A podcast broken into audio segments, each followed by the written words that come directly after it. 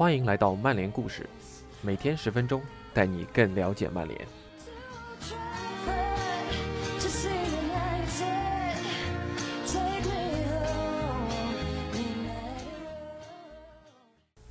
今天的曼联故事是本周双子星主题周的第三个故事。故事的主人公是我们坚若磐石的中卫组合里奥·费迪南德和维蒂奇。他们两个人把守的防线固若金汤，滴水不漏，是球队获取至高荣誉的基石。让我们跟随劳尔·瓦瑞尔的视线，一同回顾一下这对交相辉映的后防中间——费迪南德和维蒂奇。每一支伟大的球队，大部分情况下都是建立在坚实的防守基础上的。球队的信心正是通过稳定的中后卫搭档建立，才会在全队范围内传递。他们知道队友会在他们的后方镇守和保护，所以才会更有信心投入进攻。后防搭档要两人之间有内在的化学反应，而这正是很难找到的一种特质。后防二人组中的一个可能缺乏足够的技巧来与他的搭档融为一体，可能不具备正确的防守态度，或者可能根本就是鸡同鸭讲不相匹配。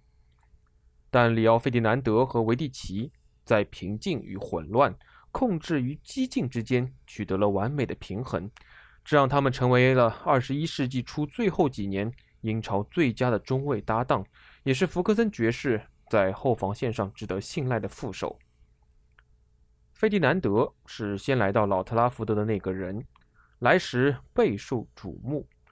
从利兹联加盟后，他第二次成为世界上最昂贵的后卫，转会费约为两千九百万英镑。他的第一个赛季在英超中取得了令人难忘的成功，但二零零三年九月的一次药检失误，给他的早期曼联生涯蒙上了阴影，这导致他被罚款五万英镑。并从次年一月开始被禁赛八个月，使得他错过了本赛季剩余的比赛、下赛季的开始阶段以及2004年的欧洲杯。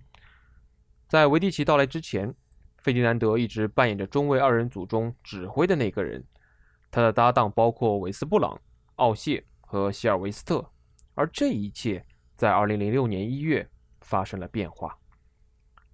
塞尔维亚人维蒂奇从莫斯科斯巴达。以七百万英镑的价格加盟，这与现代足球中其他世界级中卫的价格相比，简直是微不足道。维蒂奇的这笔交易是捡了个大便宜，但他最初加盟时，人们并没有意识到这一点。曼联成功的从佛罗伦萨的眼皮底下抢走了他。当时他转会佛罗伦萨的协议已经达成，但佛罗伦萨大名单中缺少一个可用的非欧盟名额，这让福格森得以突袭得手。不过，在赛季中期要融入新的球队总是很困难的，尤其是在冬季来到异国他乡时。维蒂奇和同为防守端补强的埃弗拉都曾有过不适应的情况，但他们最终克服了这些困难，成为福格森在曼彻斯特打造的第三支，也是最后一支伟大球队中不可或缺的一部分。当维蒂奇大方地将自己的联赛杯奖牌递给自己的队友罗西时，这就预示着。有些事情将要发生了。虽然维蒂奇和费迪南德在那半个赛季中一起搭档踢过一些时间，但2007至08赛季才是他俩真正成为最佳拍档的一年。将这个赛季的成功仅仅归功于他们，未免太过片面。但他们是38场联赛中仅失22球的防线的一部分，而这也只是一个开始。他们在欧洲舞台上产生的影响意义重大。当曼联在欧冠赛场上以不败战绩夺冠时，他们在十三场比赛中只丢了六个球。这是一个处于巅峰的防守组合，加上优雅的范德萨，曼联的防线固若金汤。曼联的双冠王来自于团队的凝聚力，而防守是其中的重要一环。作为英超和欧冠的卫冕冠军。有些人认为他们的水平会在之后一个赛季有所下降，但事实并非如此。在六项锦标中，曼联最终收获了英超、联赛杯以及世俱杯的冠军。他们还杀入了足总杯的半决赛，同时获得了欧洲超级杯的亚军，并在欧冠中只是输给了实力强大的巴塞罗那。他们还在十四场比赛中创造了一千三百三十一分钟不失球的记录，这在今天仍然是一个惊人的成就，更别谈当时了。曼联在联赛中保持了二十八场不失球，后防二人组连续三个赛季入选 PFA 年度最佳阵容，这是三年来优异的防守带领球队在各项赛事中连战连捷，连续达到前所未有的高度。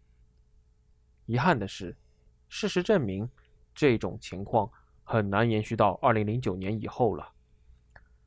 2009至10赛季，费迪南德遭遇了伤病困扰，他在联赛中仅有13次出场。随后的一个赛季，他的出场次数达到了19次，感觉那股神奇的力量似乎已经用完了。他和维蒂奇二人组的影响力也在减弱，他们将要被斯莫林、菲尔琼斯和埃文斯这些所谓的继承人所取代。维迪奇本人也因为膝盖扭伤缺席了2011至12赛季的大部分比赛。两人在福格森的最后一个赛季都打了不少比赛，即便分开，但也都获得了最后的英超奖牌。费迪南德本赛季唯一的进球也是福格森时代的最后一球。就这样，一个王朝落下了帷幕。费迪南德和维迪奇的二人组逐渐失去了魔力。也被莫耶斯带来的乏味足球消磨了意志。他从来没有信任过把两人组合在一起。随着曼联在2013至14赛季跌至第七名，这对搭档最后的火焰彻底熄灭了。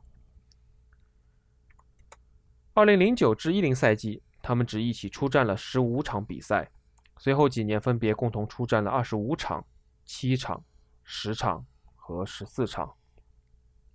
维蒂奇是球迷们敬仰的英雄，也是拥有球迷助威歌曲的功勋队长，更是赢得过球迷们数次的起立鼓掌。之后，他还是自由转会去到了国际米兰，而费迪南德则默默地转投女王公园巡游者队。这是两人职业生涯最后的垂死之火。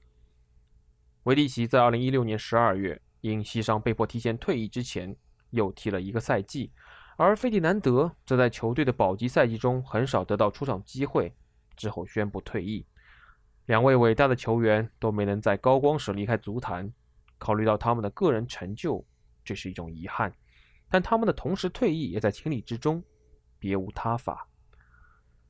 毋庸置疑，曼联定义了这对后防组合，塑造了他们的职业生涯，并将两个截然不同的人组合到一起，形成了一股强大的力量。